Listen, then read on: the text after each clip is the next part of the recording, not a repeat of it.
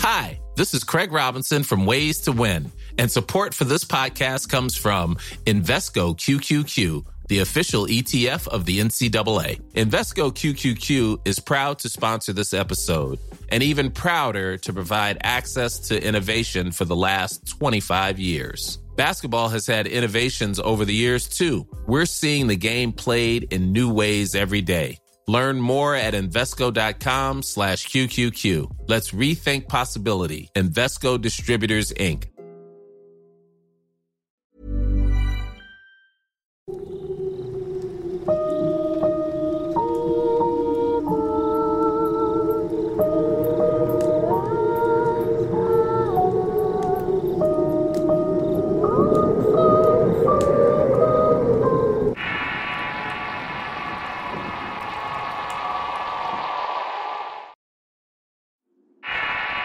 Troll. Relato basado en sucesos reales. Escrito y adaptado por Tenebris para relatos de horror. Si quieres conocer más historias del mismo autor, te invito a visitar el enlace que dejaré en la descripción del video. Mi nombre es Hilaria y hace ya un tiempo que terminé mis estudios universitarios. Trabajo en un hospital reconocido de la ciudad de Morelia, Michoacán. No fue fácil llegar hasta aquí ya que soy originaria de un rancho medio de las montañas de tierra caliente. Aunque las casas muy alejadas unas de las otras fueran pocas, bastaba organizarse para resolver asuntos como la educación por medio del programa CONAFE, así como fiestas patronales, campañas de salud, etc. La poca gente que llegó a integrarse en nuestra comunidad eran familias de ranchos incluso más alejados que el nuestro. En esos casos nos organizábamos entre los que ya vivíamos ahí para investigar más sobre los nuevos integrantes. De dónde venían, por qué llegaron ahí, si pensaban quedarse ahí a hacer familia o si estaban de paso. Esa fue nuestra manera de trabajar y cabe decir que nos resultó bien. Tendría yo 10 años cuando llegó un hombre solitario. Su casa la levantó con palmas y madera de árboles del monte.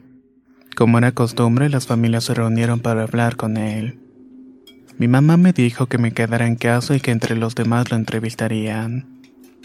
Una vez que regresó junto con mi padre, les vi una cara de inconformidad que no podían disimular. Escuché decir a mi padre durante la cena que ese hombre no le daba buena espina, que tal vez era un asesino que venía huyendo de otro rancho o algo por el estilo. Mi mamá le contestó que estaba de acuerdo que su actitud era callada y evasiva y le hacía creer que estaba ocultando algo. Yo era muy chica en ese tiempo para comprender lo que estaban diciendo, pero no me llevó mucho darme una idea. Entre las familias del rancho se comenzó a rumorar que el hombre era un brujo. Algunos campesinos afirmaban verlo volver del monte al amanecer como si hubiera pasado toda la noche entre los árboles y las piedras del cerro. Otros decían que la madrugada veían a un animal con el aspecto de un tigre rondando su casa en luna nueva. En lo personal solo puedo decir que era un hombre que en efecto resultaba extraño a la vista, incluso en su forma de vestir. Lo común entre nosotros era usar guarache, sombrero de palma y ropa sencilla. Este hombre en cambio siempre traía botas que parecían de piel de cocodrilo y chaleco de cuero. Además el cabello le llegaba hasta la espalda baja y cargaba un sombrero de bombín. Los niños del rancho nos reuníamos por las tardes para ir a espiarlo. Al ser una casa de construcción tan simple no era difícil encontrar algún agujero que nos permitiera osmear en su interior. Su casa era sencilla y apenas tenía una mesa de madera, una cama y un armario en el que suponemos guardaba su ropa y cosas por el estilo. Al menos eso era lo que alcanzábamos a ver.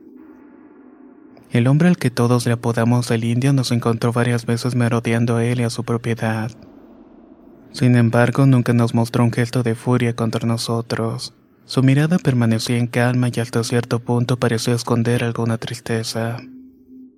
¿Y ustedes qué, guaches? ¿Se les perdió algo aquí? Nos decía como bromeando. Nosotros salíamos disparados corriendo descubiertos en nuestra travesura. Así fue pasando el tiempo y la gente se acostumbró a las excentricidades del indio.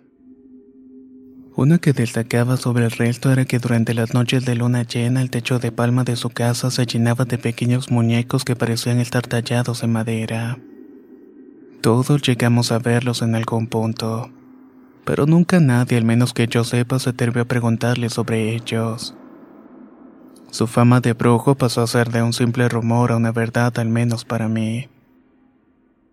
Esto lo comprobé un día cuando mi padre ahorró una considerable cantidad de dinero para comprar una máquina y así poner una tortillería en nuestra casa. Para eso tuvimos que trasladarnos a la ciudad de Morelia en un viaje muy complicado. Primero viajamos a caballo, un vuelo más grande que el nuestro. En el camino nos acompañó el indio porque debía hacer unos trabajos y nos despedimos en ese lugar. Cuando llegamos a Morelia nos dedicamos a comprar varias cosas, como ropa para mis hermanos y para mis zapatos, juguetes y cuadernos. Estábamos en una tienda de juguetes cuando pude ver que el indio estaba detrás de una vitrina. Me asusté mucho, le dije a mi madre y ella se fijó pero no consiguió ver a nadie. Después supe por boca de otros amigos que el indio tenía el poder de la bilocación. Es decir, podía estar en dos lugares al mismo tiempo. Cuando escuché ese chisme no lo dudé por un segundo. Así fue creciendo hasta que llegó el momento de entrar al bachillerato. Desde que pusimos la tortillería en nuestra casa, la situación económica mejoró. Al menos era un poco más abundante que la del resto. Por mi parte le dije a mis papás que quería salir del rancho para irme a la capital a otro pueblo a estudiar. Como suele pasar en estos lugares, el machismo de mi padre y mis hermanos varones fue mi principal problema. ¿Y quién va a ayudar a tu mamá aquí? ¿Y la tortillería? No, no. Ya no piensas en eso. Son solamente tonterías eso del estudio. Decía mi papá molesto para luego irse sin escuchar mis razones. Al ser mi padre en la cabeza de la familia, nadie se atrevía a contradecirlo y su palabra era la ley. Yo me consolaba con mi madre aunque ella intentó persuadir a mi padre, pero tal parecía que nada lograba convencerlo. Una noche mientras miraba el techo de mi habitación irritada y con coraje la imagen del indio llegó hasta mi mente. Si él era un brujo estaba segura que podía ayudarme. Al día siguiente cuando salí de clases fui sola hasta la casa del indio. Era un lugar un tanto apartado de las otras casas. Pero en fin, eso tampoco resultaba extraño ya que la mayoría tenía una distancia bastante considerable una de la otra. El indio estaba fuera de la casa comiendo garbanzos cuando llegué. Me miró un rato en silencio y luego me dijo, Tú no perteneces aquí, Hilaria. Tu destino no es quedarte aquí en este rancho miserable. Ya sé lo que vienes, pero no sé si estás dispuesta a hacer lo necesario para conseguirlo. Ven, entra. Te voy a explicar. La verdad es que me costó mucho trabajo moverme de la impresión. Por un momento pensé que no era buena idea entrar a su casa si ambos estaríamos solos. Pero en realidad su presencia no me causó ningún tipo de incomodidad, así que fui tras de él. Por dentro el lugar parecía más grande de lo que recordaba haber visto cuando era niña. Tenía una cocina, un comedor, su cama y en efecto que el armario viejo pegado a la pared. El indio fue hasta el armario y al abrirlo me impresionó la cantidad de muñecos que contenía en su interior. A estos muñecos los conozco con el nombre de trolls. No se parecen en nada a los de las películas de Disney. Son más bien esos muñecos que uno encuentra en las ferias y tiendas esotéricas. Se trata de pequeños seres tallados en los que parece ser madera, piedra u otros materiales. Para evitar confusión, le diré que su aspecto es similar a lo de los troles noruegos. Él tomó uno de esos muñecos y lo puso sobre la mesa y me pidió que me sentara en otra de las sillas para darme instrucciones. Sin hacer alguna pregunta obedecí y miré el muñeco con mucho detenimiento. Era muy pequeño, de unos 15 centímetros aproximadamente. Su cabello era café y despeinado. Sus ojos eran pequeños, oscuros, con un brillo que te hacía sentir que te estaba observando. Tenía dientes separados y en total solamente eran cuatro. Vestía un overol color verde y sus manos las escondían las bolsas de dicha prenda y estaba descalzo. Al momento de sentarse, el indio me acercó el troll y me dijo: Los santitos son muy buenos consejeros amigos y lo saben tratar. Este te va a ayudar a que consigas lo que quieras siempre cuando también le des algo. Los santitos necesitan de la luz de la luna llena para purificarse y limpiar su energía. De lo contrario pueden volverse muy negativos. Y así como los Bel también se alimentan como tú y yo. Debes dejarle todas las noches un puñado de semillas de girasol. Además necesita un espacio solamente para él. De preferencia un espacio como un armario donde no pueda ser espiado por nadie. Ni siquiera por ti. Yo escuché sus palabras y hubo un momento en que me dieron ganas de reírme, pero el indio en ningún momento me dio a entender que lo que me estaba diciendo era una broma. Luego de intercambiar miradas prosiguió. Esto no es un juego. Los santitos son una cosa seria. Debes cuidar de él como se cuida otra persona o de pértil de una mascota. Él debe sentir que te preocupas por él y por eso te corresponderá de la misma manera. No te lo voy a cobrar porque te lo tomaré como un favor. En algún momento se me ofrecerá algo de ti y debes ayudarme como lo hago actualmente contigo. ¿Te parece bien? ¿Aceptas el trato o no? Acto seguido, Lindo estiró la mano para que yo la apretara, mirando hacia el muñeco y luego a él. La verdad es que todo me parecía un chiste o algo por el estilo. Pensé en decirle que no y que gracias, pero no perdía nada con intentarlo. También recordé a mi padre y su actitud machista de no permitirme salir adelante y el nulo apoyo de mis hermanos y mi madre. Ahí aprendí que si quería salir adelante debía hacerlo por mí misma. Así también por mis propios medios. Sin darle más vueltas al asunto, le di la mano al indio y cerramos el trato. Él me preparó una bolsa de plástico con semillas de girasol y me puso el troll en una bolsa de estas de cartón que a veces sueltan con el pan. Me pidió que no olvidara ciertas cosas en especial. Dejarlo la luz de la luna llena, alimentarlo y no permitir que otros lo vieran. Cool fact a crocodile can't stick out its tongue. Also, you can get health insurance for a month or just under a year in some states. United Healthcare short term insurance plans, underwritten by Golden Rule Insurance Company, offer flexible, budget friendly coverage for you. Learn more at uh1.com. There's never been a faster or easier way to start your weight loss journey than with PlushCare. PlushCare accepts most insurance plans and gives you online access to board-certified physicians who can prescribe FDA-approved weight loss medications like Wigovi and Zepbound for those who qualify. Take charge of your health and speak with a board-certified physician about a weight loss plan that's right for you. Get started today at plushcare.com slash weight loss. That's plushcare.com slash weight loss. plushcare.com slash weight loss. La primavera está aquí.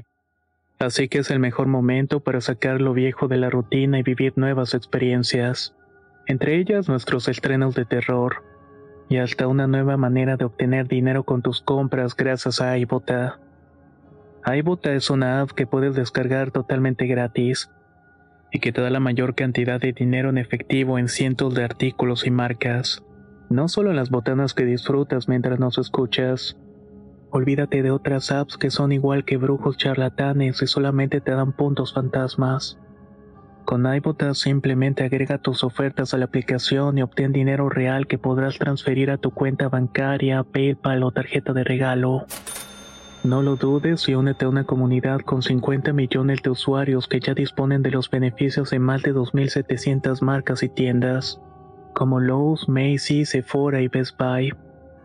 Y para que termines de convencerte, en este momento iBot está ofreciendo a nuestro público 5 dólares solo por probar iBot usando el código ROR cuando te registras.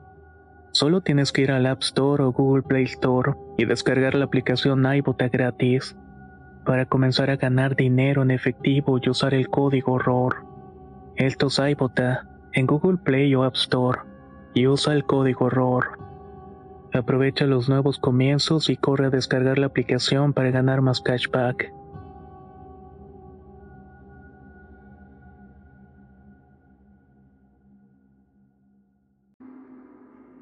Ya estando en casa miré detenidamente al muñeco. A pesar de lo grotesco de sus rasgos me resultó algo simpático. Saqué ropa de un cajón hasta que quedó vacío. Lo metí ahí junto con un puñado de semillas. Sé que no debo decirles que por aquel entonces no existía ni la más remota posibilidad de internet ni teléfonos celulares en aquella zona. Así que prendí con observación los ciclos de la luna para poder sacar al troll fuera de mi ventana durante los días de luna llena. Diario limpiaba las semillas que para mi sorpresa parecían peladas al día siguiente. No quise preguntar nada y aunque tuve curiosidad por esperar al troll y verlo moverse, nunca me atreví. Así mantuve esta rutina durante dos meses. Todavía puedo recordar la mañana en la que mis padres me dijeron que necesitaban hablar conmigo. La verdad es que me extrañó mucho que los dos estuvieran allí, ya que a esas horas estábamos normalmente preparando la masa para las tortillas. Los dos me dijeron que habían pensado bien las cosas y que habían llegado a la conclusión de que estudiar fuera del rancho era lo mejor para mi futuro. Los tres nos abrazamos e incluso mi padre intentó disimular las lágrimas que le salieron. Sé que no fue fácil para él dejarme ir al mundo que ellos desconocían pero es algo que hasta el día de hoy agradezco bastante. Faltaba un mes para que las clases terminaran y para enviar mis documentos a un telebachillerato a un pueblo más cercano a Morelia. Fue un mes en el que estuve perdida mis ocupaciones, exámenes, tareas, etc. Las obligaciones me consumieron al punto que olvidé por completo el troll. Y ahí fue como comenzó mi pesadilla. Una noche mientras estaba durmiendo sentía que algo subía por mis piernas. Me levanté en friega y me quité la sábana de encima. Ahí vi que el troll estaba a un lado de mí mirándome. Sé que muchos no me creerán, pero su rostro no era el mismo. La boca que antes parecía sonreír ahora estaba torcida en una mueca de enfado. Sus ojos estaban mal chicos alargados dándole un aspecto realmente horrible. Del susto lo aventé y cayó a un lado de la puerta. No quise levantarme para recogerlo o esconderlo. Lo estuve mirando lo que restó de la noche sin quitarle la vista de encima por si acaso se volvía a mover. Así estuve hasta que amaneció. Ya con la luz del sol lo recogí y lo metí en el cajón. Ahí vi las cáscaras de semillas viejas que no había limpiado en ese tiempo. Quité la basura y le metí semillas nuevas y ahí lo puse. Desde que tuve ese muñeco fue la primera vez que tuve temor de este. En mi mente pensé que si hacía todo lo que debía hacer en esos días anteriores, el troll podía volver a estar en paz. En las clases no pude concentrarme y me sentí observada todo el tiempo. Incluso podía escuchar ruidos dentro de la mochila, pero al fijarme solo había útiles y libretas. Cuando regresé a casa y ayudé en la tortillería, mi madre me preguntó si pasaba algo. Nada, es que no pude dormir bien, le respondí. Se nota. Mira nada más la cara que cargas, me contestó. Pasé el día intentando hacer mis cosas, pero no podía concentrarme. Lo único que estaba en mi cabeza era el rostro distorsionado del troll. Una vez que anocheció, fui hasta mi cuarto y abrí el cajón para sacarlo y que tomara la luz de la luna. Pero al abrirlo me di cuenta que estaba vacío. Sentí un sabor amargo que resbalaba por mi garganta. Lo primero que se me vino a la mente fue que alguien de mi familia lo pudo haber tomado. Ya era tarde como para ir a preguntarle si no tuve otro remedio que acostarme y esperar a que saliera el sol. Cuando le pregunté a mi madre y mis hermanos si habían entrado a mi cuarto y tomado algo, me dijeron que no. A estas alturas ya estaba muy nerviosa, tanto que no pude desayunar y me fui así a la escuela. Fui de las primeras en llegar y sentí como un balde de agua fría que me caía en la espalda al ver al muñeco sentado en mi butaca. Pude notar que su rostro estaba cada vez más deformado. Me costó mucho trabajo no llorar en ese momento. Como pude lo agarré y lo metí en la mochila. No les miento al decir que fue insoportable para mí quedarme en la escuela de la comunidad. El muñeco se movía y yo podía sentir cómo intentaba romper la mochila para escaparse y aún así en ningún momento intenté mirarlo. La simple idea de verlo con mis propios ojos me provocaba un ataque de ansiedad. Cuando sonó el timbre salí disparada hacia la casa del indio. En esta ocasión no estaba fuera de su casa, así que toqué con todas mis fuerzas e incluso le di un par de patadas a la puerta. El indio salió con cara de quien se acababa de levantar. Ten tu chingadera que ya no la quiero. Me ha estado jodiendo todo. Todo. Por favor, agárralo. El toque mal dado es un demonio. Le dije soltando las lágrimas. El indio abrió los ojos como platos y fue la primera vez en mi vida que lo vi enojarse. Estoy segura que algo más fuerte que él impidió soltarme un golpe ahí mismo. Te dije que lo cuidaras bien, chamaca. Me reclamó mientras iba por el muñeco lo recogía del suelo. Su cara de enojo se transformó en una de preocupación. Volvió hasta donde yo estaba y extendió la mano con el muñeco para que yo lo agarrara. Ni loca, grité. Esa cosa está viva. No me deja dormir y se aparece en la escuela y se sube a mi cama. No lo quiero conmigo. El santito ya no me pertenece. Te dije claramente lo que tenías que hacer. El santito está enojado porque él te dio lo que querías y tú lo olvidaste. Te lo dije claro. Ahora él te pertenece y no hay manera de retenerlo aquí. Yo no pude hacer otra cosa más que llorar. Nunca en mi vida tuve tanto miedo.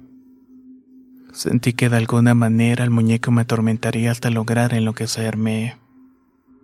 He escuchado que hay una forma en la que te puedes librar de él, pero nunca lo he intentado. Dijo Lindo con la voz más tranquila. Sé que debes meterlo en una bolsa morada y tirarlo a un río de espaldas.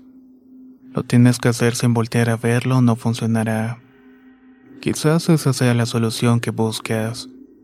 Pero como te digo, no puedo quedármelo yo.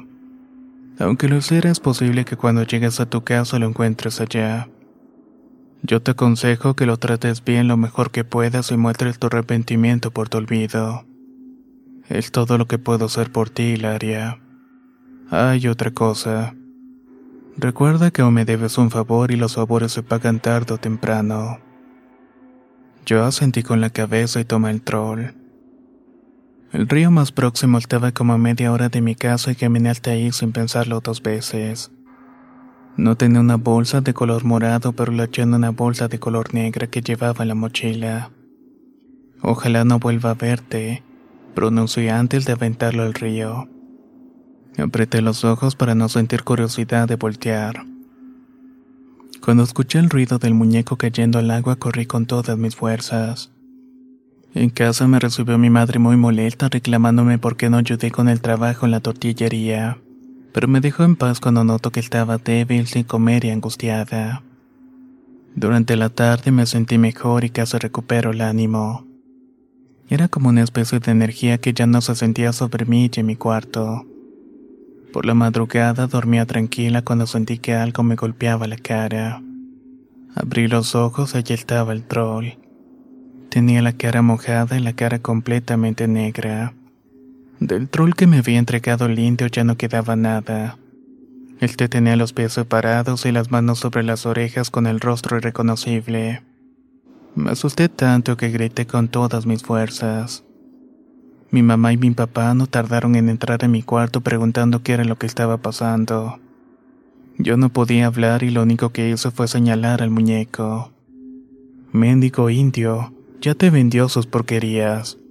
Pero deja que vaya a verlo y uno de los dos va a terminar muy mal. Bufó mi padre enfurecido. Mi mamá le dijo que se calmara y tomó el troll y lo vio un rato y solo dijo que estaba muy feo. Haciendo un esfuerzo les expliqué que el indio no tenía la culpa, que yo lo había ido a buscar pero mis palabras poco le importaron a mi padre. Le arrebató el troll a mi madre y salió del cuarto. Ese día falté a clases porque dormí hasta tarde. Cuando desperté mi madre me dijo lo que había pasado. Mi papá subió el cerro con una pistola que había conseguido con un vecino. Ahí valió el troll hasta que lo hizo polvo. Luego fue a la casa del indio y lo amenazó diciéndole que si no se largaba tendría la misma suerte que su pinche mono. Para el momento en que lo supe, el indio ya se había marchado. Imagino que por algo similar huyó de otra parte y así fue que llegó al pueblo hace años. Puedo decirles que todo resultó bien hasta ahora. Me fui a estudiar al telebachillerato y luego a la Universidad de Morelia. Como mencioné al principio, actualmente soy enfermera gracias al trabajo de mis padres. Este episodio de mi vida nunca voy a olvidarlo aunque quisiera. Las palabras que dijo el indio la última vez que lo vi las llevo muy presente. Sé que debo un favor y que en cualquier momento me lo cobrará, porque así son ese tipo de favores. Actualmente llevo una vida tranquila y soy muy creyente de las cosas paranormales. Nahuales, brujas y muñecos que te protegen o que te maldicen. Todo eso es una verdad que se te oculta pero que realmente existe.